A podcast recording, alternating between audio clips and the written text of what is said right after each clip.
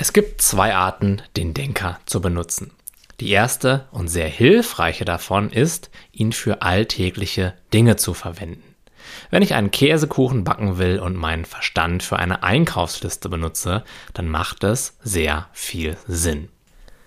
Wenn der Denker jedoch mich benutzt und mit einem ständigen Strom an sinnlosen Gedanken mich von meinen Gefühlen ablenken möchte, dann wird das Ganze kompliziert.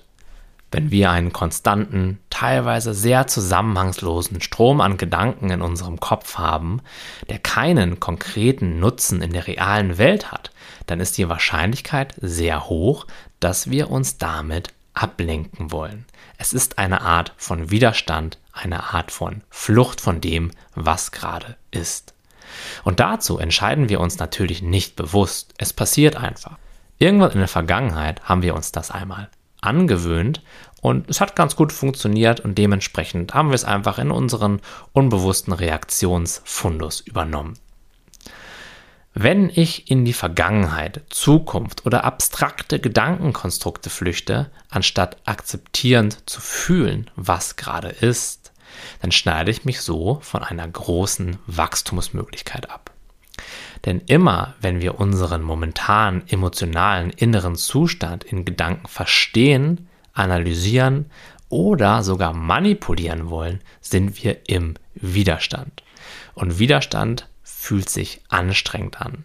Er führt des Weiteren dazu, dass wir uns eben nicht mit dem Gefühl beschäftigen, sondern es weiter unterdrücken. Das führt dann dazu, dass diese innere Anspannung, diese innere Unruhe und Nervosität immer größer wird. Viel simpler wäre es, einfach zu fühlen, was es zu fühlen gibt, anstatt sich davor verstecken zu wollen. Und damit würdest du nebenbei wahrscheinlich 99% der Gedankenaktivität direkt ausschalten. Denn wenn immer alles da sein darf, was ich fühle, wieso sollte ich dann dort noch Widerstand gegen leisten, indem ich mich eben durch diese intensive Gedankenaktivität davon ablenke? Wenn ich keinen Widerstand leiste, dann muss ich auch nicht nachdenken, da muss ich nicht analysieren, dann muss ich mich nicht davor flüchten in die Vergangenheit oder in die Zukunft. Klingt relativ simpel, oder? Und in meinen Augen ist es die einzige Sache, die wir für ein wirklich glückliches und zufriedenes Leben dauerhaft tun dürfen. Wir dürfen hinter diesen konstanten Strom der Gedanken gucken und schauen, was ist denn da für ein Gefühl hinter, was ich gerade nicht fühlen will? Ist da so eine gewisse Anspannung, so eine Enge, so eine Nervosität?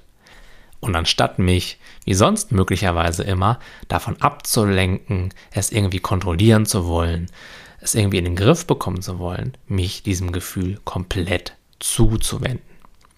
Das wird dann dazu führen, dass es Schritt für Schritt losgelassen wird, dass es Schritt für Schritt weniger Energie in sich hat und du dadurch innerlich freier, innerlich gelassener und innerlich friedlicher wirst.